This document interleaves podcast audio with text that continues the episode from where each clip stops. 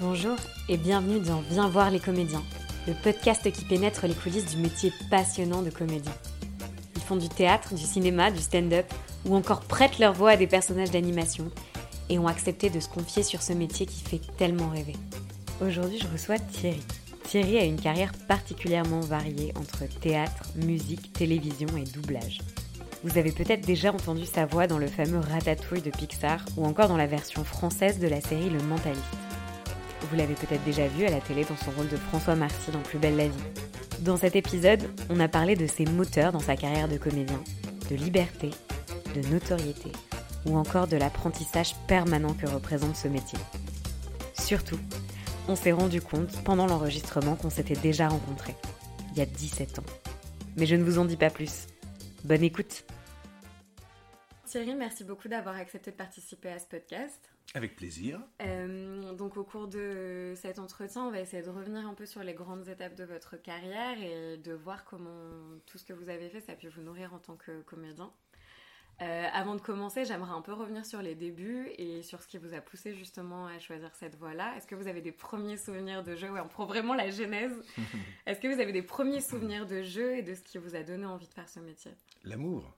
Bien sûr, toujours l'amour, mais toujours. J'avais donc 14 euh, ans, en fait. J'habitais à Troyes, dans l'Aube. C'est curieux d'ailleurs parce que quand on dit Troyes, on dit toujours Troyes dans l'Aube. Personne ne dit, on dit on habite à Reims, on habite à Aix-en-Provence, on habite à Paris. Mais Il faut on dit Troyes dans l'Aube. Voilà. Il doit, il doit y avoir un problème avec cette ville, je ne sais pas quoi. Et donc, à Troyes dans l'Aube, euh, on joue au tennis, on joue au foot, euh, on fait des activités sportives ou autres, euh, de la danse. Et on fait aussi du théâtre. Et c'est la même chose. Un peu, il n'y a pas de, portée artistique spéciale, de, d'aura spéciale par rapport au théâtre et à la danse. Et, euh, donc il y avait une, une, jeune fille euh, qui avait à peu près mon âge, elle doit avoir peut-être 15-16 ans, elle devait avoir un an de plus que moi, qui faisait du théâtre à Troyes. Et je la trouvais absolument charmante, jolie, j'étais très amoureux d'elle. Et donc pour la suivre, pour être avec elle, j'ai commencé à faire du théâtre. Et c'est vraiment comme ça que je me suis retrouvé euh, rue de la Trinité à Troyes dans un immeuble magnifique au premier étage avec un bel escalier qui montait comme ça, un professeur qui s'appelle Jacques Cantel, qui s'appelait Jacques Cantel, et qui, euh, et qui nous a appris, enfin, qui nous apprenait, qui nous faisait passer le temps finalement. C'est comme jouer au foot, faire du théâtre, c'est pareil, il n'y a, il a rien de spécial, si ce n'est que j'étais avec cette charmante Sonia euh, je ne sais même pas si elle a su que j'étais amoureux d'elle. Je pense que si, au fur et à mesure des interviews, qui, elle, elle, elle, était, elle était comédienne, elle est comédienne même euh, qui a vraiment réussi, qui a fait plein de trucs super. Et, donc j'ai passé quelques années comme ça, jusqu'à mon bac. Et ça se passait très bien, j'adorais ça. Euh, elle est partie à un moment donné, mais moi je suis resté, parce que c'était formidable, et parce qu'on était avec un prof qui nous faisait faire des spectacles. Et ça, c'était vraiment intéressant. C'était pas seulement un cours, et puis voilà, on est passé le mercredi et le samedi, on s'en allait. Non, non. Il y avait au bout une espèce de carotte qui disait euh, on va faire un spectacle devant des gens. On avait un petit théâtre qui faisait 50 places, ravissant, le théâtre de la Trinité. Et c'était super. Et donc, voilà, j'ai fait ça longtemps. Et puis à 18 ans, j'ai passé mon bac, et je me suis dit bon, qu'est-ce que je fais? J'ai fait un an de compagnie avec ce prof de théâtre, Jacques Cantel, qui était devenu notre metteur en scène. En même temps, j'ai passé une fois le conservatoire euh, à Paris à 18 ans. Ils en ont pris 4 au, deuxième, au premier tour et que 3 au deuxième tour. Et, ça n'était, et j'étais le quatrième à ne pas être pris, bien sûr. Le conservatoire de Paris, je l'ai passé trois fois. J'ai eu trois fois le deuxième tour, le premier tour, et jamais le deuxième tour. Je me console en me disant que Louis Jouvet a fait pareil et qu'il a été directeur du conservatoire plus tard. ça n'a pas empêché. Voilà, ça l'a empêché de rien du tout. Et donc, euh, et donc la, jeunesse, c'est ça. C'est vraiment, euh, c'est vraiment l'amour qui m'a poussé à, faire ce, cette activité de loisir. Et puis petit à petit, évidemment, euh, c'est devenu autre chose. À Troyes, qu'est-ce qu'il y a comme théâtre à Troyes? Il y a le théâtre de la Madeleine, qui est un théâtre sublime, magnifique, où j'ai joué une fois d'ailleurs, euh, avec les tournées Barret les tournées Barret, c'était comme les tournées Carcinti à l'époque. Les tournées Carcinti, il n'y avait que deux tourneurs. Carcinti, qui, qui prenait les villes au-dessus de 50 000 ou je ne sais plus 80 000 habitants, et Barret, qui prenait les villes de moins d'importance. À Troyes, c'était Barret. Et donc moi je connaissais Barret. Et, euh, et après cette année de compagnie semi-professionnelle à Troyes. J'ai pris mon téléphone, j'ai appelé à Paris les tournées barrets, j'ai dit bonjour, je suis jeune comédien, euh, est-ce que vous avez du travail Ils ont bien rigolé au téléphone et ils m'ont dit mais oui, nous avons du travail, nous cherchons un jeune comédien, à peu près, donc j'avais 19 ans, de votre âge pour accompagner Darry Cole. Darry Cole, une sommité, une star absolue du théâtre et du cinéma pour des rôles un peu rigolos. Il bégayait. Il a fait un film qui s'appelle Le Triporteur, qui, qui l'a porté vraiment au rang de star. Et donc me voilà parti à Paris. Euh, j'avais fait des photos que je leur avais envoyées, des photos monstrueuses que j'ai encore. Oh, mon Dieu C'est marrant, c'est un peu artisanal aussi comme début. Ça veut dire vraiment de prendre contact directement avec ah les tourneurs, d'envoyer les photos euh, que ah vous oui, fait vous-même. Et ça, ça m'est toujours resté. J'aime bien ce côté artisanal euh, du théâtre. Par exemple, quand je veux contacter un journaliste, faire de la com pour moi, je passe jamais par un attaché de presse. Je prends mon téléphone, j'appelle les journaux, je dis passez-moi un tel, un tel. Au bout d'un moment, je réussis toujours à voir la personne. Mais je trouve ça très intéressant parce que dans des premiers épisodes, justement, je trouve qu'il y a quelque chose de très aussi euh, cadré parfois dans la manière de faire le métier, de vouloir se rassurer les écoles, les endroits par lesquels il faut passer absolument. Et du coup, c'est intéressant d'entendre que justement, vous, c'est pas du tout comme ça que vous avez débuté. Bien sûr, bah, moi, moi, ce qui été vraiment génial pour moi, c'est que, encore une fois, pour moi, le théâtre, c'est comme du foot c'est la même chose. C'est une occupation qui prend 3 heures par semaine ou 6 heures par semaine, et puis c'est tout. Et puis après, on, fait autre chose. Il n'est pas question d'en faire son métier. De toute façon, je ne savais même pas ce que c'était le métier de comédien. Et, donc là, et, c'est vrai qu'on arrive, du coup j'arrive à Paris avec une espèce de naïveté ou d'innocence qui, je pense, a peut-être plus parce que bah oui, il n'y a, aucun calcul, ça se fait, ça se fait pas, je Ça permet aussi de se détacher de certaines pressions et de faire les choses plus spontanément, de prendre plus de risques, d'aller taper aux bonnes portes. Absolument. Et très souvent, les, les castings images, maintenant, j'y vais en me disant de toute façon, tout ça n'est pas très sérieux et pas très grave, parce que s'ils ne me prennent pas, ça va être une catastrophe pour le film. Donc, bah, tant pis pour eux. Ils ont plus à perdre que moi. Bien sûr, ils ont plus à perdre que moi. Exactement, c'est ça. Je pense que c'est ça qu'il faut se dire. Comme ça, on est beaucoup plus tranquille. C'est un bon conseil, je trouve, pour des jeunes comédiens qui débutent. Ah oui, oui, oui, tout à fait. Tout, ça n'est pas grave du tout. Rien n'est grave. Et donc, j'arrive à Paris et je me retrouve devant Darry Cole avec euh, plein de comédiens, un ou deux que je connaissais parce que j'avais fait des stages à trois avec des professeurs parisiens. Donc, j'avais rencontré quelques comédiens de mon âge. On passe tous le, ce casting et je passe et il fallait faire un, peu un, un dingo un fils, c'était un fils de bonne famille qui se faisait passer pour fou parce qu'il ne voulait pas aller en prison, parce qu'il avait volé les bijoux de sa belle-mère. Inutile de Déjà barré comme entrée. C'est une pièce donc de boulevard, comme on dit, d'une haute portée philosophique, que Darico l'avait déjà joué il y a 20 ans, et qui reprenait à ce moment-là. Donc je fais le débile, donc avec des gestes, avec des grimaces pas possibles, enfin des trucs monstrueux que j'oserais même pas faire maintenant. Et Darico me regarde, et il lève les pouces comme ça, il me dit super, super, super. Je dis ah bon, très bien. Le metteur en scène, par contre, il me regarde vraiment comme si j'étais ah rien du tout. J'ai appris plus tard qu'il pensait à quelqu'un d'autre pour le rôle. Mais et je l'ai eu, et je l'ai eu. Donc je débarque de ma province, de Troyes dans l'Aube, et paf, j'ai mon premier contrat à 19 ans. C'est un, un coup de chance, mais incroyable, incroyable. Et donc voilà, ça a commencé comme ça, l'amour, la chance, l'amour, la chance toute façon. Le combo gay. voilà. il faut compter là-dessus. Moi, j'adore. Euh, J'emploie maintenant des comédiens parce que je fais beaucoup de doublage et je suis directeur artistique par moment. Et donc, je fais mes castings. Et c'est vrai que quand je sens un comédien très curieux, enthousiaste, prêt à tout, euh, voilà, qui a envie, voilà, qui a envie. Quand on sent une envie, c'est beaucoup plus simple quand même c'est beaucoup plus simple de, dire oui à quelqu'un. Et, euh, je sais qu'une une fois d'ailleurs, j'ai fait, euh, j'ai fait une pièce de Goldoni euh, au théâtre de Montrouge. Et le metteur en scène m'avait dit quand tu as passé l'audition, bon, c'était ni, ni, mieux ni moins bien que, que les autres, hein, voilà, mais tu avais vachement envie. Et du coup, j'ai été choisie. Mais c'est vraiment intéressant parce que j'ai l'impression que hum, c'est quelque chose aussi qu'on oublie. Et il y a tellement la peur d'être parmi beaucoup de gens qu'on essaie de se rassurer non plus sur ce qu'on dégage, mais sur des choses, éléments très tangibles. Donc, euh, la formation, il y a des gens qui font des formations, mais à rallonge et qui font 5, 6 écoles, et qu'on oublie en fait le moteur premier à ce moment-là. Donc, c'est assez intéressant de la part aussi de quelqu'un qui l'a vécu en tant que comédien, mais aussi en tant que directeur artistique, d'entendre que le moteur premier aussi d'un comédien, c'est d'avoir envie de le faire et d'avoir une certaine. Complètement. Parce qu'il faut jamais oublier que le...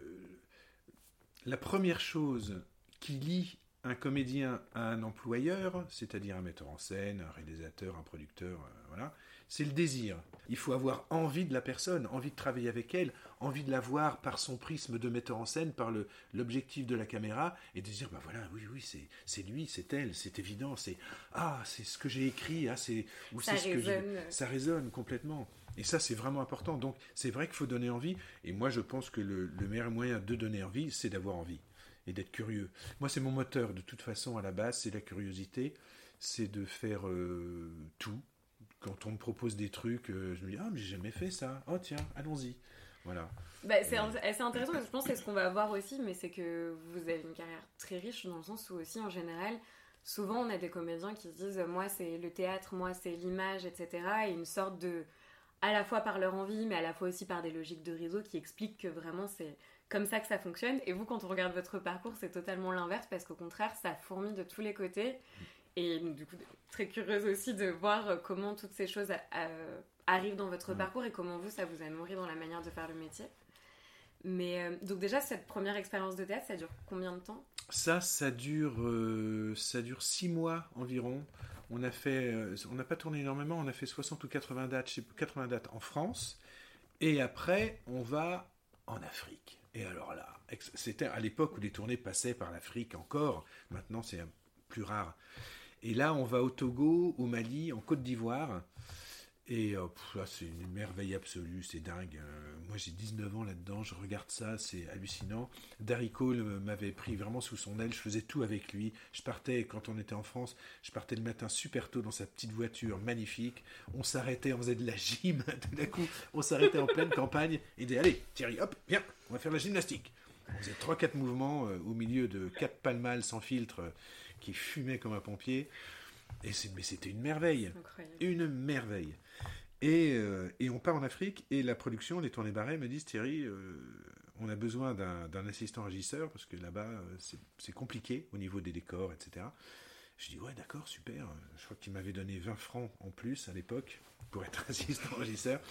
Et là ça m'a servi mais alors énormément parce qu'en Afrique on demande, on arrive n'importe où, n'importe quel pays, c'est loin, c'est compliqué, il fait chaud on demande, on avait besoin, nous, d'un magnétophone à bande, les Revox, qui étaient à l'époque des bandes, on collait les, les bandes magnétiques et tout ça. On demande ça le matin et à 18h, deux heures avant de jouer, on voit arriver un mini cassette.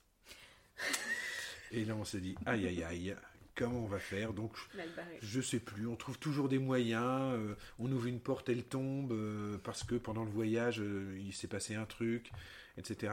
Donc, moi, en tant que comédien, mais surtout là, régisseur, je passe mes journées à essayer de régler les problèmes avec le régisseur-chef, évidemment.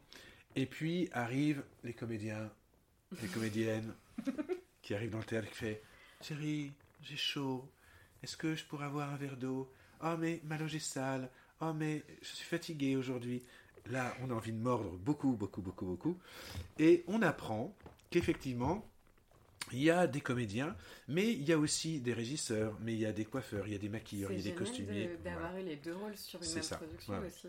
Et là, on apprend à se taire quand on est comédien dans certaines euh, circonstances. On, attend, on, apprend aussi à, revendiquer des choses, bien sûr, mais on apprend qu'on n'est pas seul au monde. Et ça, c'est quand même assez important. Et, tout au long de ma carrière, même quand je suis devenu, euh, parce que c'est vrai que je suis un peu multicarte, je suis devenu producteur ou metteur en scène, auteur, etc. Voilà, on se dit, euh, respirons un grand coup avant de parler, avant de revendiquer les choses. Discutons, surtout discutons avant euh, d'envenimer le débat. Ça, c'est très important. Et puis pour le côté, pour le côté multicard, effectivement, très très vite, en fait, donc je viens du théâtre.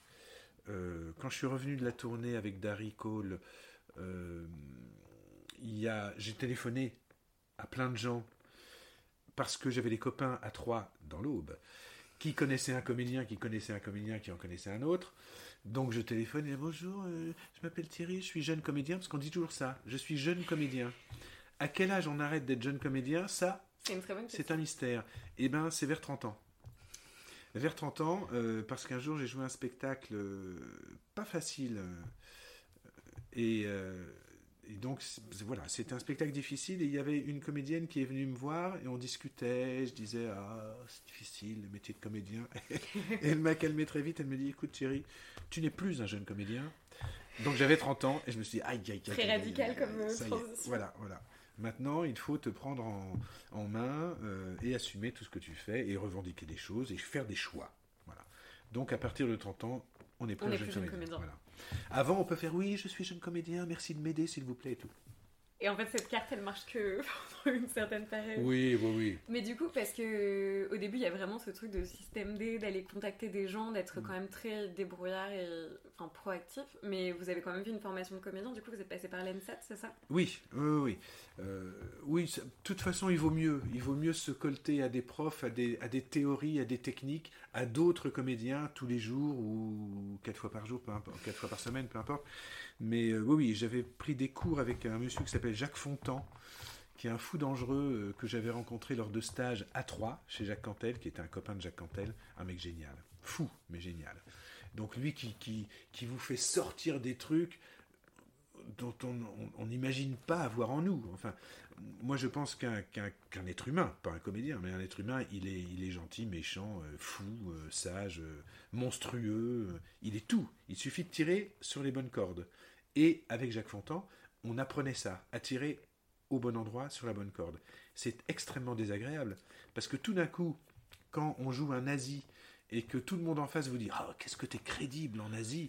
Dit Ben, zut alors. C'est un semi-compliment. c'est ça, c'est qu'on apprend qu'on peut tout faire, on, on peut être un tueur en série. Et, et, et je pense qu'on est tous totalement avec toutes les possibilités. Et après, il y a l'éducation, il y a les relations, il y a les études, il y a un machin qui fait qu'on choisit un chemin. Mais je pense qu'on pourrait choisir Les potentialités sont toutes là, en fait. euh, Tout. au. Et c'est ça qui est super. Il y a, il y a beaucoup de gens qui disent Oh, mais euh, toi, tu peux pas jouer ceci, t'es fait pour jouer cela. Euh, Peut-être physiquement, on ressemble plus à l'idée qu'on se fait d'un jeune premier, d'un méchant, d'un gentil, d'un grand, d'un blond, d'un machin. Mais non, moi je pense qu'on peut tout jouer. Il faut aller chercher loin, sans doute. Sans doute que moi je fais plus gentil quand on me voit que méchant. Sauf que depuis, depuis une vingtaine d'années, je joue que des méchants. Je joue que ça, je joue que des méchants. Et même au théâtre, il y a des gens qui me disent Ah ouais, vous êtes vachement inquiétant euh, dans ce rôle.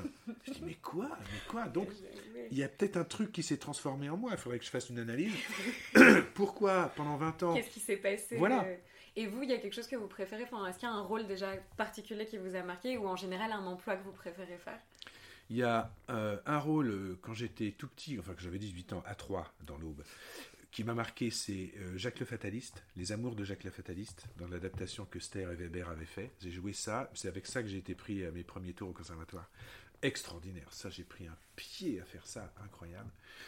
Et puis après, après j'ai beaucoup joué avec un, type qui s'appelle Stéphane Ollery, encore un bien allumé lui, et, et lui, c'était vachement bien parce que contrairement à tout ce que j'avais appris, le texte ne devenait plus la sainte écriture, la sainte Bible du comédien, mais c'était plutôt un, support sur lequel on allait inventer du jeu. Et c'était très très très intéressant. Et j'ai fait avec lui euh, quatre spectacles. On jouait dans des garages et au Bouffe du Nord. On jouait dans des festivals et dans des coins perdus de je sais plus où on faisait tout et vraiment il m'a apporté mais pff, énormément, énormément. Ah oui, c'était c'était vachement bien. C'est génial. Mais du coup, Ouais. dans ces premières expériences, c'est surtout des expériences théâtre. Et vous, à ce moment-là, vous, vous avez une idée de la carrière dont vous avez envie Vous avez un peu des figures tutélaires Ou au contraire, c'est vraiment les rencontres, encore une fois, et l'envie de faire le plus de choses possible? C'est c'est tout ça, c'est que euh, je pense que d'une part quand on a mon parcours euh, théâtreux classique, on se dit il y a que le théâtre, il y a que le théâtre, je ne ferai jamais de film, de mauvais films, de mauvaises télé, Euh, la radio, la synchro, je sais même pas ce que c'est à l'époque, donc euh, J'entends des gens quand je vais voir un film avec John Wayne et qui parle français, ben John Wayne parle français, c'est tout. Il n'y a pas de, il n'y a pas aucun problème là-dessus. Donc voilà, j'étais un peu théâtre-théâtre et euh, et donc il y, a, y a ça. Il y a quand même que j'aimerais bien avoir mon nom énormément gros dans une affiche genre de Pardieu. Et, et, voilà en fait, et c'est tout. Oui, je, voudrais devenir une star, évidemment, évidemment. Ça, c'est intéressant parce que maintenant, après un peu plus de 40 ans de boulot, qu'est-ce que j'ai fait? Est-ce que je suis une star? Non. Ah. Comment on vit ça? Ah. Je donc je, ne m'appelle pas Thierry Raguenaud comme euh, Gérard Depardieu. Bon. Quelque part, c'est un échec. Quelque part, c'est un échec puisque j'avais envie d'être une star. Par rapport à la première ben oui. Et puis par rapport à l'idée du comédien qui choisit ses rôles euh, euh, et qui fait ce qu'il veut. Euh, Pierre Arditi, il dit ben moi au théâtre je fais absolument ce que je veux, à la caméra non je fais pas ce que je veux. Voilà, c'est comme ça. Bon moi c'est comme ça. Bon c'est vrai que ça va plutôt pas mal parce que j'ai quand même fait plein de choses. Ouais j'ai fait des choses qui m'ont qui m'ont transporté, qui m'ont plu. J'ai fait des choses extrêmement personnelles. Et donc, euh, c'est-à-dire en écriture, en production, choses comme ça. Et ça, c'est extrêmement gratifiant. Je sais ce que c'est que signer un autographe dans la rue. Euh, donc, je suis célèbre, bien sûr, évidemment. Euh, ça ne sert pas à grand-chose, mais ça fait du bien à l'ego. Ça, c'est très agréable. reconnaissance aussi. Tout à fait. Et quand, et quand les, ça c'est par rapport à Plus belle la vie, et quand les gens sont, sont très contents, qu'ils vous abordent dans la, vue, dans la vie, ça fait super plaisir, c'est gratifiant, c'est évident, c'est évident. Donc ça c'est très bien. Mais à la base, voilà, à la base c'est ça. C'est vrai que c'est théâtre, c'est vouloir ceci, et après c'est les rencontres. Je ne dirais pas que à 19 ans, je me suis dit oh je vais être curieux, je vais tout manger, je vais tout voir. Non, je m'en fous complètement. Euh, je suis au théâtre, je reviens, il y a un comédien qui me dit ah c'est bien, tu vas pouvoir t'inscrire aux acédiques. Le retour euh, sur terre. je le regarde et je lui dis mais c'est quoi les acédiques et enfin, les acédiques, le chômage, tu vas être payé. Ah bon? Bon, donc je m'inscris aux acédiques. Et je suis payé, effectivement. À l'époque, les acédiques, on les touchait 30 jours sur 30, qu'on travaille ou qu'on travaille pas. C'était pas imposable. C'était hallucinant. C'était hallucinant. Oui, tout à fait. C'était imposable très vite, etc. Mais voilà, donc je, rencontre des gens, je les suis, il me dit il y a les congés spectacles aussi. C'est quoi les congés C'est les congés payés pour les comédiens. On cotise sur la fiche de paye, quand on gagne 100 euros, il y a 15 euros qui vont. Le patron paye 15 euros au congé spectacle qui nous reverse pas beaucoup sur les 15 euros, je tiens à le préciser. C'est pas terrible, mais voilà, voilà c'est ça. Donc voilà, on rentre comme ça dans une espèce de métier Vraiment. Là, c'est un vrai métier. Donc, on comprend qu'il y a des choses administratives. Il y a, Moi, je comprends très vite que ma vie euh, va être plaisante parce que je fais un métier qui me passionne. Mais je décide que ma vie est aussi une entreprise, entre guillemets, qu'il faut gérer. Je ne veux pas être à découvert. Merci papa, qui m'a appris à ne pas être à découvert et à faire mes comptes en écrivant bien sur un cahier avant de passer à l'ordinateur, que je fais toujours. Euh, ça, c'est important parce que euh, j'ai trop rencontré de copains comédiens qui gagnaient très bien leur vie et qui, au bout d'un moment, ne pouvaient pas payer leurs impôts parce qu'ils dépensaient trop, parce que je sais pas quoi, pas. Donc, je n'ai jamais été dans ce cas-là et ça, je tiens ça de mon père de faire attention à ça. Et donc, voilà. Donc, on apprend que la vie, c'est pas simplement être sur scène et s'éclater, c'est aussi autre chose. Et ça fait partie du métier de comédien. ça nécessite je dirais presque plus de rigueur que dans un emploi classique parce qu'il y a aussi une forme de précarité, de l'incertitude en fait qui est liée au métier, de ne pas savoir et de ne pas pouvoir anticiper sur un temps très long ce qu'on va faire. Et justement, ça demande. On a une image en fait des comédiens quand même un peu euh, euh, la tête dans les nuages, un peu volatile, etc. Mais au contraire, pour pouvoir euh, construire sa carrière et en vivre, ça demande beaucoup plus de rigueur que dans un emploi en CDI où on sait très bien ce qui va tomber. Voilà, ben, il y a un moment donné où quand on est comédien, il faut arrêter de jouer. Il faut travailler. et travailler, ça veut dire plein de trucs. Et c'est vrai qu'on a, on a un gros problème, on n'aurait jamais dû dire le jeu d'acteur parce qu'on n'est pas pris au sérieux. Les gens, ils nous disent, mais vous jouez. Euh, oui, on joue, mais enfin, quel boulot Quel boulot il y a des moments, mais je souhaite pas ça à mon pire ennemi, quoi. C'est épouvantable. Il y a des moments, c'est épouvantable quand on est sur scène, quand on est devant la caméra, évidemment c'est génial, les gens applaudissent. Hier, hier, je ne sais pas quand va passer ce podcast, mais enfin bref, peu importe. peu importe. Donc la veille de ce, de ce, de ce podcast, j'étais au théâtre, on a joué près de Paris une pièce de Rostand, sa première pièce qui s'appelle Les Romanesques. C'était notre dernière de la tournée de cette pièce, on ne la jouera plus, c'est fini. C'était extraordinaire. Les gens ont applaudi, mais super, et nous on était super émus, quoi, parce que c'était c'était une dernière festive extraordinaire, et, euh, et c'était formidable, c'était vachement bien. Mais c'est magnifique, enfin, c'est vraiment des rencontres et des instants aussi, enfin, c'est à la hauteur, la hauteur des rencontres et des émotions qui sont vécues sont aussi à la hauteur des, enfin presque des difficultés de ce que ça demande de travail derrière. Je trouve qu'il y a quelque chose en fait presque pas de proportion, mais de c'est beaucoup de travail. Il y a aussi le fait qu'en termes de rythme, j'imagine que c'est compliqué. En plus, vous, il y avait à la fois du coup de la télé, euh, le doublage, le théâtre. Tout ça implique des rythmes assez intenses et en mm. plus mm. à contre-courant du reste du reste de la société entre guillemets parce que le soir les week-ends des déplacements ça enfin, vous l'avez vécu comment?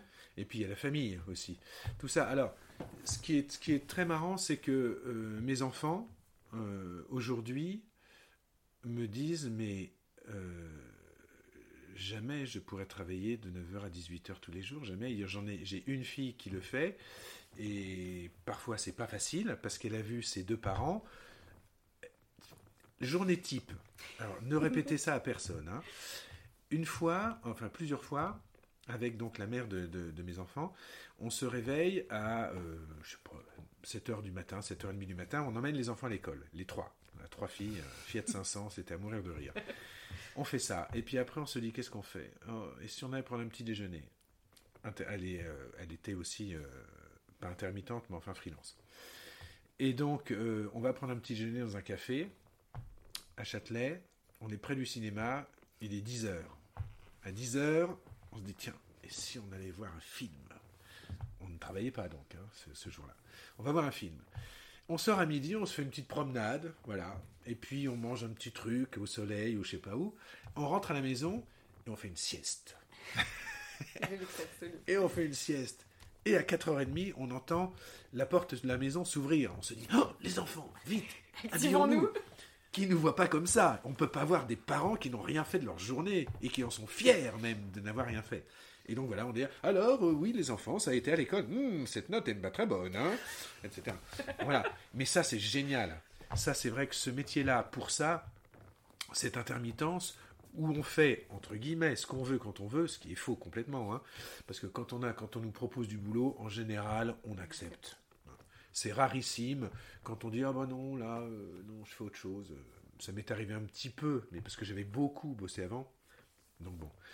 Mais c'est vrai que c'est vachement bien et c'est vrai que par rapport euh, aux, gens qui ont un travail entre guillemets normal avec des horaires normaux, euh, jamais. Moi, je, jamais je. Mais c'est une vraie liberté, enfin, qui va avec ses contraintes, mais du coup, c'est vrai que c'est une liberté qui est aussi importante par rapport au fait que c'est un métier créatif qui demande du temps, en fait, aussi qui peut pas être productif au sens euh, qu'on entend euh, tout le temps. C'est ça, parce qu'effectivement, il y a des moments, euh, il y a des moments où on réfléchit. Alors c'est aussi productif de réfléchir, mais ça n'a, ça n'a pas l'air. Il y a des moments où on va au cinéma deux fois dans la journée, on va au théâtre tous les jours, pendant 15 jours, tous les soirs eh ben c'est pas rigolo forcément d'aller au théâtre tous les soirs. Euh, même si c'est intéressant, même si c'est pour voir des copains ou si c'est pour voir un metteur en scène à qui après on va écrire, on va dire j'ai adoré ce spectacle. Euh, essayons de nous rencontrer et de n'avoir pas de réponse. Euh, de passer, de bosser comme un fou du 1er au 15 du mois et après du 16 au 30, rien. Pas un coup de fil, rien. Le désert absolu. Donc merci les acédiques à ce moment-là qui peuvent nous aider à tenir le coup voilà, c'est passionnant et c'est minant. Il y a tout, tout, tout à la fois. Mais c'est vrai que c'est extraordinaire. Et puis le fait, effectivement, de pouvoir euh, faire du doublage la journée ou une radio le matin, du doublage l'après-midi et le théâtre le soir, ça c'est vraiment rigolo. Mais c'est super intéressant et aussi je trouve qu'en termes d'image, par exemple, vous parliez de célébrité ce que je trouve très intéressant dans le parcours, c'est qu'il y a le théâtre qui en général est le métier qui est le moins connu du grand public, le de, de comédien de théâtre connu du grand public. Le doublage, où quand même vous faites des voix de personnages qui sont connus. Mais encore une fois, on connaît les voix sans connaître aussi les comédiens qui sont derrière. Et ensuite, il y a la télé où là, vous passez à l'image et là, vous acquérez une forme de notoriété. Est-ce que en fait, il y a quelque chose d'un peu grisant aussi de cumuler ces casquettes-là où en fait, on peut passer d'un secteur à l'autre où d'un coup notre rapport au travail, notre rapport au public va être totalement différent, la manière de faire est très différente? C'est totalement différent et ça demande une sacrée dose d'humilité Parce que quand on passe de, la télé, par exemple, ou, euh, ou, sur Plus belle la vie, où on entre chez les gens tous les soirs et où euh, on sort dans la rue et vous êtes regardé en permanence, même pas forcément arrêté, mais de temps en temps, signe de temps en temps, on, vous reconnaît, au théâtre ou à la radio, où là, vous êtes au même niveau que n'importe qui, et principalement à la radio, euh, c'est vachement bien parce que ça remet les pendules à l'heure, ça, ça, force à respirer tranquillement, à se dire que voilà, on n'est pas le nombril du monde, même si, si, à un instant T, on est le nombril du monde, mais quand c'est fini, c'est fini. Et il faut savoir ça, il faut savoir parce terminer. de passer aussi de beaucoup. Enfin, moi, j'ai du coup une anecdote là-dessus et je suis assez curieuse, principalement sur euh, l'expérience de Plus belle la vie. Moi, j'ai grandi à Marseille, donc euh, je regardais quand j'étais quand j'étais petite. Mhm. Et il y avait souvent des tournages du coup euh, devant mon école primaire, parce qu'en plus, vous tournez, il y a des studios, mais vous tournez aussi beaucoup dans, dans la ville. Tout à fait. Et où il y a un grand public, enfin, qui est Mhm. super content de voir Marseille représenté à la télé tous les soirs de la semaine. Et moi, je me souviens que notamment quand j'étais en primaire, de vous avoir rencontré justement euh, à l'issue d'un tournage. Et je me souviens de voir en fait des gens qui s'arrêtent, qui attendent que vous terminez, qui après il y a la queue devant euh, pour signer des autographes. Enfin, c'est-. Moi, c'est un souvenir qui m'a beaucoup marqué justement, donc j'étais super contente de, de vous rencontrer pour enregistrer parce que j'ai gardé un super souvenir du temps que vous avez pris, de la gentillesse. Enfin, je devais avoir 8-9 ans. Et du coup, je suis assez. euh, cette expérience-là, justement, je me demande à quel point euh, ça devient aussi une part de votre vie parce que ça s'arrête pas au moment du tournage. Là, ce que vous dites sur le- les rencontres, c'était au cours Julien ou pas? Oui, au cours Julien. Alors ça, c'est incroyable. Cours Julien, il m'est arrivé un truc. Alors, est-ce que c'est si, si jamais c'était vous, là, là, là, je te dirais si c'était toi parce que c'est incroyable. Cours Julien, un jour au tournage, on tourne dehors. Euh, donc c'était en 2005, un truc comme ça, 2004 ou 5. De toute façon, je suis parti en 2006. Je pense que c'était en 2005. Et euh, à un moment donné, on tourne, pause. J'étais assis sur un banc et je vois une volée de- d'élèves arriver. Et il y en a donc ah salut ça va super ouais trop, trop bien François et tout euh, bref euh, bonjour bonjour. Et il y en a une qui me dit Ah, je peux avoir un autographe? Je dis ouais d'accord et qui me tend une dissertation. Bon, là, l'anecdote se précise un peu et je comprends petit à petit que c'était vraiment nous. Mais en même temps, euh, le souvenir reste quand même assez flou. Jusqu'au moment où on réalise qu'on a tous les deux une photo de ce jour-là, deux photos différentes. Et donc, je, je dis Et ça, 17 puis ans plus tard, on confronte nos photos et on se rend fautes, compte que euh, c'était bien le même souvenir dont on parlait. tiens bah voilà est-ce que tu es là? Alors. Oh, mais incroyable, c'est moi. Là, c'est ma grande sœur. Toi, t'es là. C'est moi ça. Je, je vais la prendre en photo parce que moi j'en ai une autre. ah c'est top C'est incroyable. Mais moi, je savais pas si vous alliez vous en souvenir ou pas. ah, c'est- pour moi c'est- ça c'est très très important ah ouais, C'est incroyable. très important Ouais, ouais. Ben, Je vois j'ai gardé la photo Bon, là, on reprend l'épisode. bah, du coup, justement, vous étiez une star. Enfin, c'était pas. ouais euh, ouais ouais C'est là où c'était intéressant Ouais. cette question de notoriété, c'était que le temps aussi pris et, Ouais. et l'attention, ça nous avait énormément marqué quoi. Donc moi je voulais partager l'anecdote quand même. Incroyable, ça c'est euh, c'est insensé quoi, insensé. Mais alors par rapport à ça, tout dépend du rapport qu'on a toujours pareil avec ce métier, avec la notoriété. Moi je pense que le fait d'avoir été régisseur en Afrique avec Darry Cole m'a énormément appris à relativiser le, degré de, de starification de ce métier. Oui, c'est vrai que le comédien, il est toujours en avant. C'est lui qui est en avant. Euh, un film, on voit les comédiens en énorme. Sinon, euh, il faut s'appeler Orson Welles, Fellini, euh, Coppola ou Scorsese pour les metteurs en scène. Mais sinon, c'est les comédiens qui sont devant, toujours, toujours, toujours. Et on oublie tous les autres. Et donc, ça, faut jamais l'oublier. Et puis, et, donc se dire que oui, la notoriété, d'accord, mais enfin bon, on, on va tous mourir, euh, on fait tous des trucs formidables, les boulangers, ils font des trucs formidables, les architectes, quand ils n'ont pas de boulot, c'est comme nous, c'est une galère épouvantable, les plombiers, ils sont pris tout le temps et ils vont dans des maisons épouvantables et ils font des trucs de fous. Voilà, tout le monde fait des trucs de fous. Moi, si j'étais pas comédien, je ferais autre chose. J'ai plein je connais plein de comédiens qui je ne pourrais pas faire autrement que d'être comédien. Ben moi si. Je ferais, je sais pas quoi, je, je, vendrais des chaussures ou je ferais, je- j'en sais rien. Je ferais autre chose. Je voulais faire de la politique quand j'étais petit.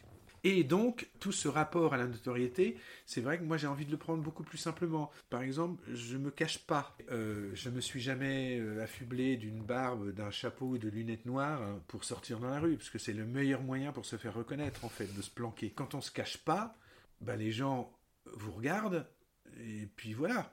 Et puis c'est tout. Ah tiens, c'est lui, c'est François, le plus belle la vie, c'est tout. Est-ce que c'est la plus l'expérience la plus longue? Vous tournez quasiment, je crois que c'est le rythme quasiment un épisode par jour aussi quand vous avez des rôles récurrents. plus belle la vie. Euh, les deux premières saisons, du coup, vous y avez passé un peu moins de deux ans, puis vous êtes revenu là à la fin. Euh, en termes d'intensité et aussi du temps passé avec le reste des comédiens, est-ce que c'est l'expérience la plus forte ou est-ce que vous avez aussi eu des, des expériences comparables là-dessus?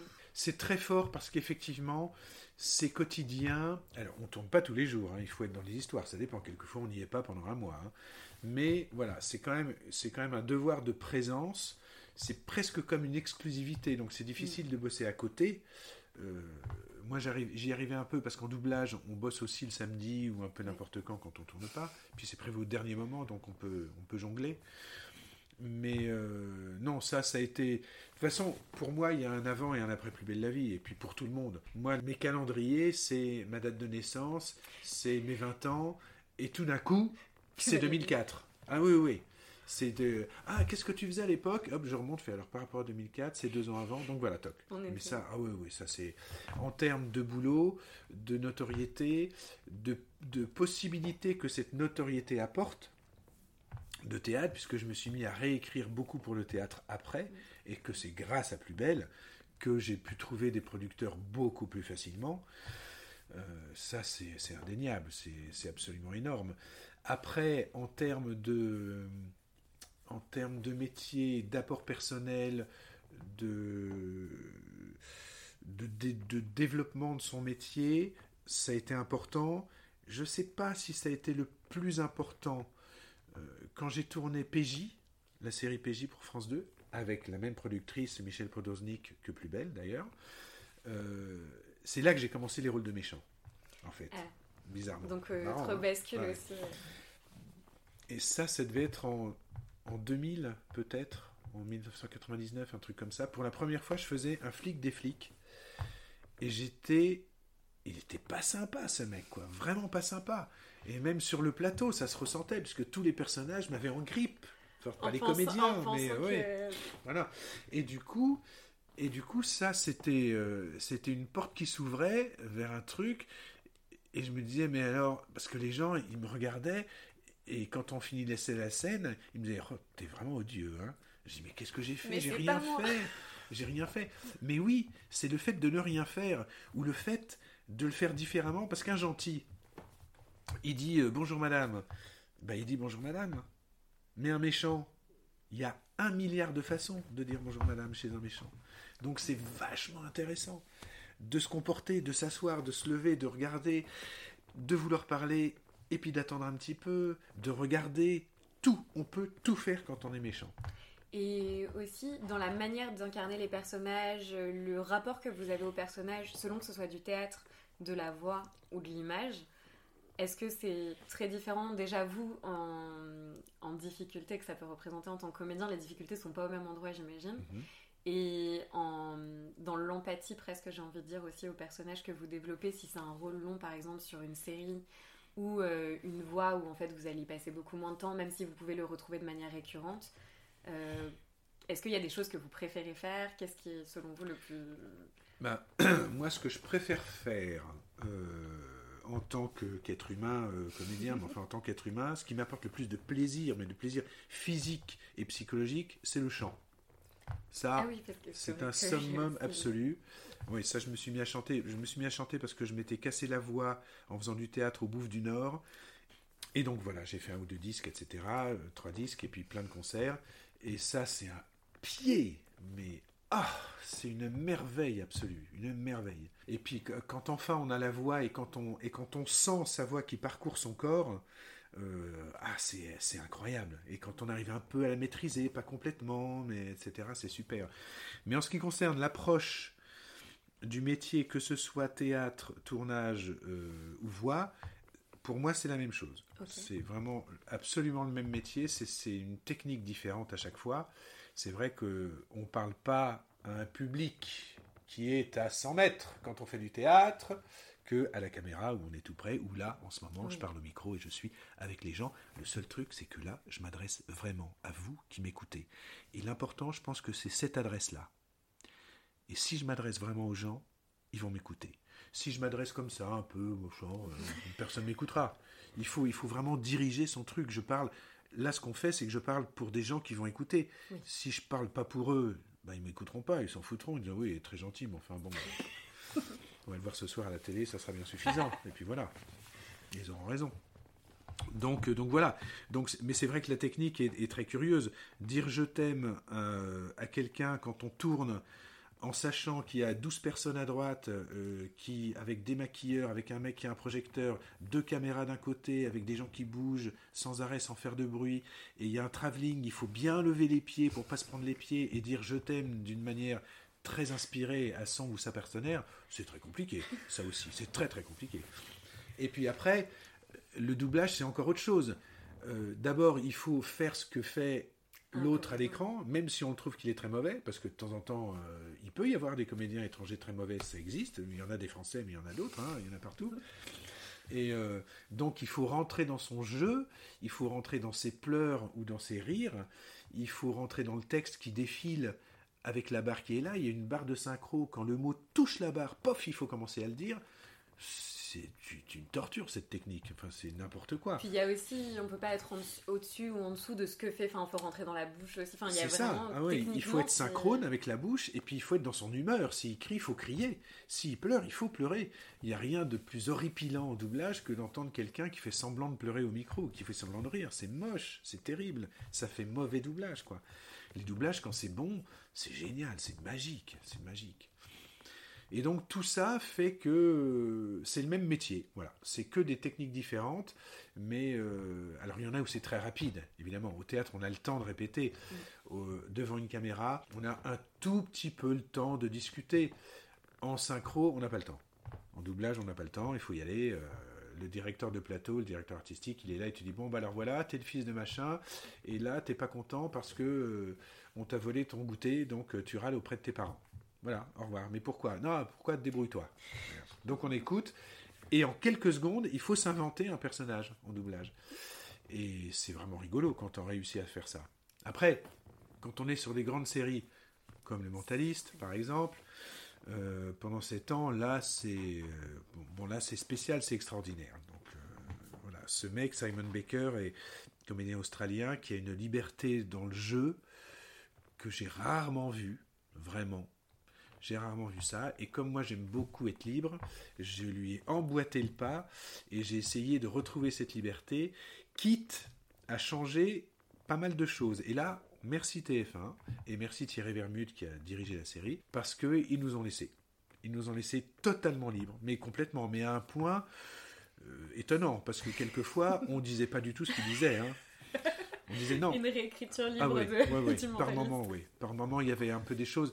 Mais ce qui fait que ça a été une, une vraie version française. Quand il y avait des jeux de Une mots, en voilà, fait. des jeux de mots en anglais qui pour nous étaient totalement euh, incompréhensibles, on se disait, mais c'est pas grave, on va dire autre chose. Oui, mais c'est pas du tout, on s'éloigne. Et ben ouais. Le, le vrai intérêt d'avoir une version française, au-delà de pas faire l'effort en fait d'écouter en anglais et de lire des sous-titres, c'est que justement il y a le jeu des comédiens et il y a l'adaptation aussi de notamment les références. Enfin, il y a des les super versions françaises, c'est justement quand on réussit euh, les blagues, les jeux de mots, à les réadapter dans un contexte. euh, C'est une décision à prendre. C'est-à-dire que qu'est-ce qu'on fait? Est-ce qu'on fait une version française pour un public français qui va voir un film anglais, chinois, euh, n'importe quoi en français Ou est-ce qu'on restes vraiment d'une fidélité absolue à la langue originale, dans sa signification, dans ses mots euh, même si ça peut être un peu éloigné de nous, et ben, ben voilà, il dit euh, il pleut des chats et des chiens, c'est comme ça, voilà, c'est comme ça. Bon, nous évidemment, il pleut des cordes euh, pour nous par rapport à l'anglais, mais et ça c'est une vraie décision du- de, de tout le monde, du studio, du client. Euh. Disney, ils aiment bien qu'on soit extrêmement fidèle à la musique euh, du jeu des Américains, mais c'est pas possible.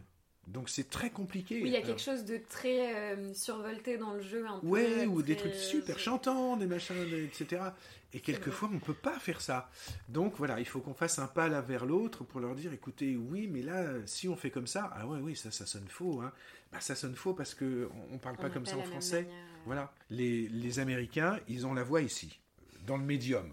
Et les gens qui ont 18 ans, euh, si on prend un, Français de 30 ans pour le doubler, il n'y a aucun souci. aucun problème, ça c'est pareil. Ils ont des belles voix, nous on a des voix de freluquet un peu. Mais c'est étonnant. Donc il y a plein de différences comme ça. Donc effectivement, est-ce que c'est une, une traduction? Est-ce que c'est une adaptation? Est-ce qu'on laisse libre l'adaptateur de faire ça pour un public français C'est un vrai choix. C'est vraiment un, un, vrai choix. Et puis après, bah, ok, on se plie aux exigences des uns et des autres. Et voilà.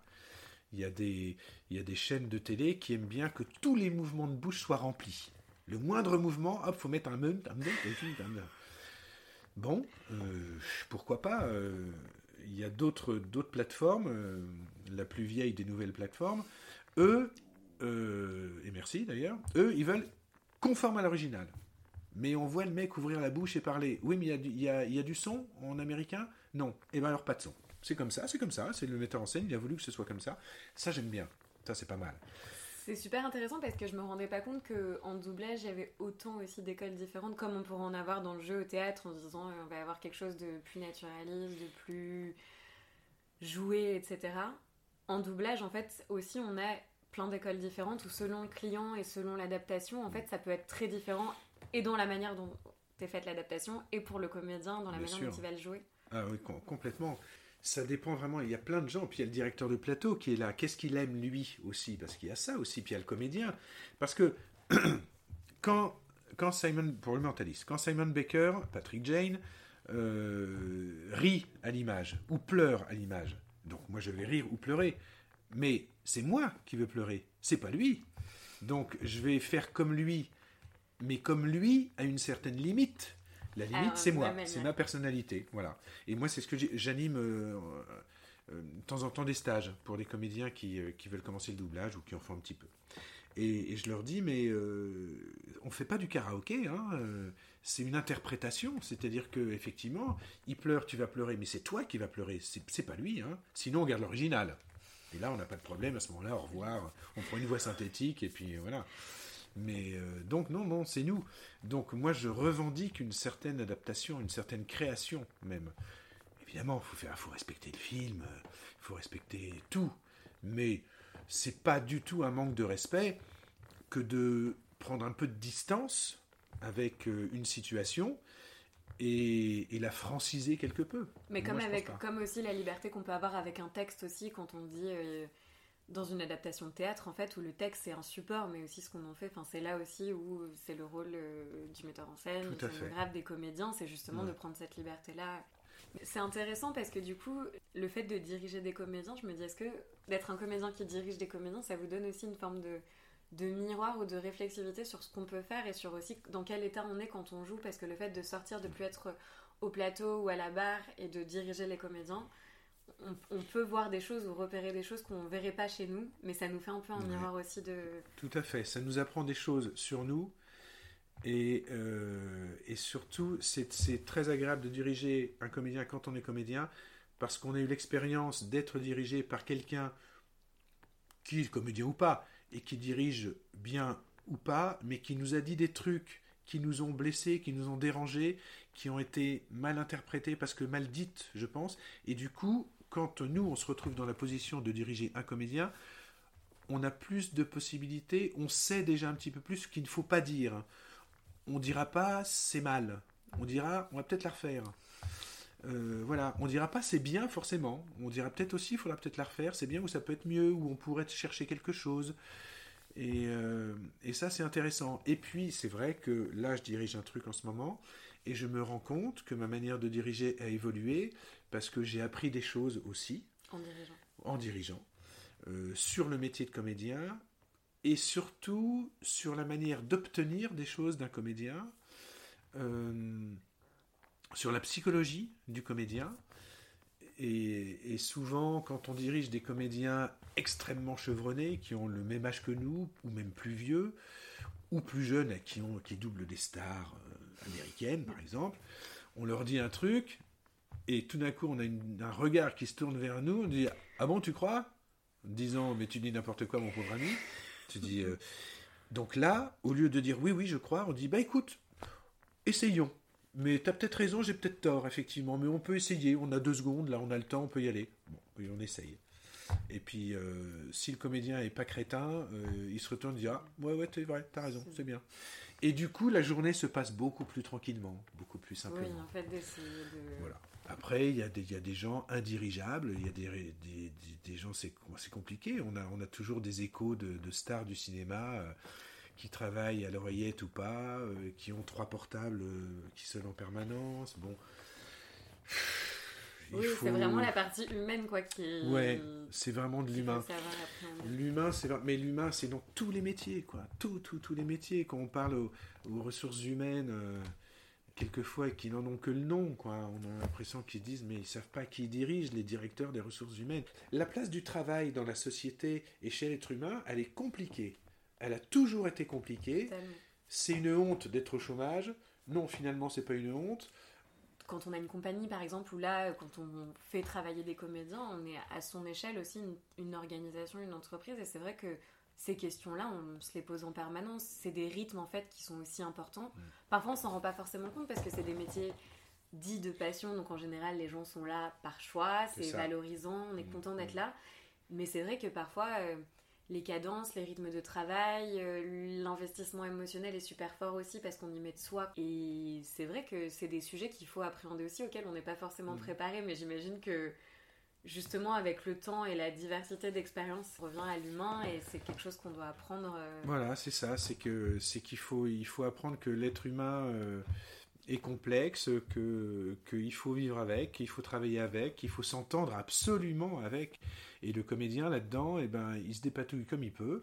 Il fait un métier créatif, il fait un métier euh, passionnant, génialissime, désespérant, euh, et en même temps extraordinaire. Un jour, j'ai fait un dîner avec une jeune femme qui travaillait pour une entreprise de transport, camion, et qui gérait des centaines de camions par jour et qui avait dans son bureau donc une espèce de tableau incroyable rempli de camions, de pays, de listes, de routes, de prénoms. Elle connaissait tout le monde. Je trouve ça fascinant, fascinant. On parlait de travail de bureau tout à l'heure, ça c'est un travail de bureau, mais c'est totalement créatif. C'est dingue. Et mm. pourtant, voilà, j'envoie des camions euh, à Bruxelles, à, à Madrid. Mais non, mais la et- manière de le faire aussi et le Voilà, rapport qu'on ça. prend peut changer aussi totalement la manière de faire un. Je pense qu'il faut absolument euh, trouver un coin de passion dans n'importe quel boulot. C'est super dur dans les boulots qui sont pas créatifs, entre guillemets, parce que c'est plus évident.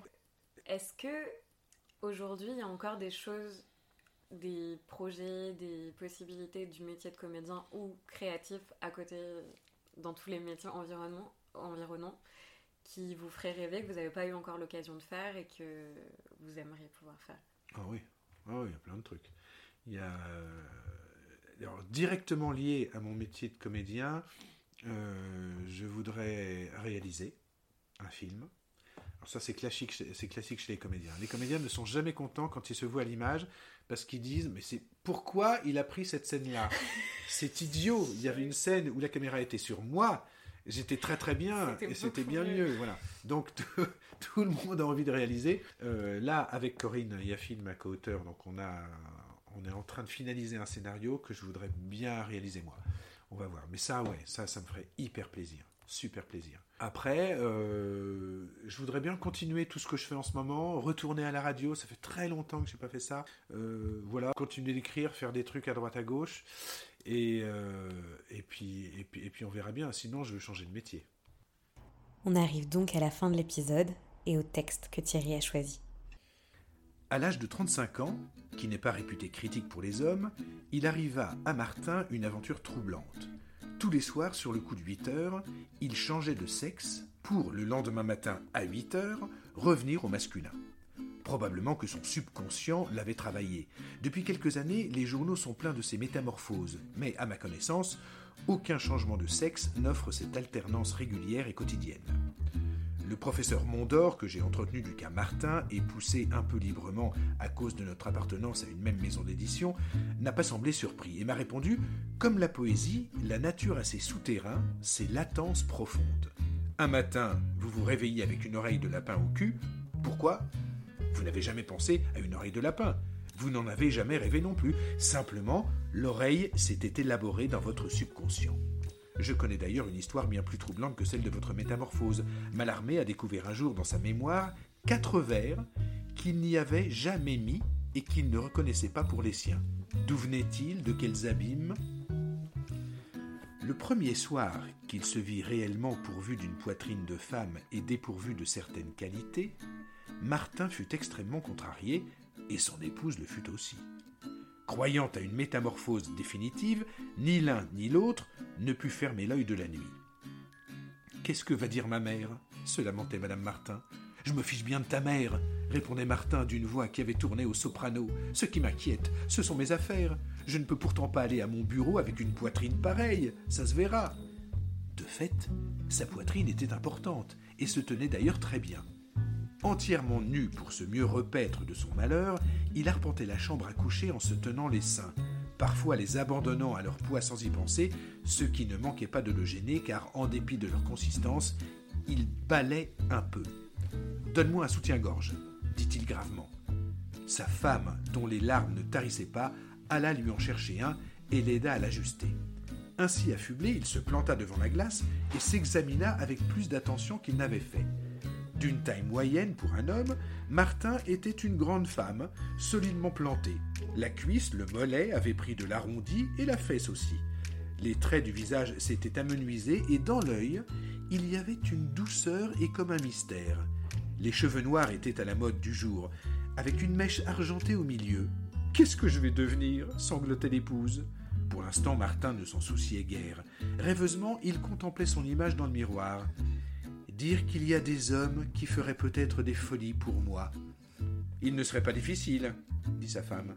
Je suis mieux faite que toi, répliqua Martin. Et du visage, je suis aussi plus belle et plus jeune.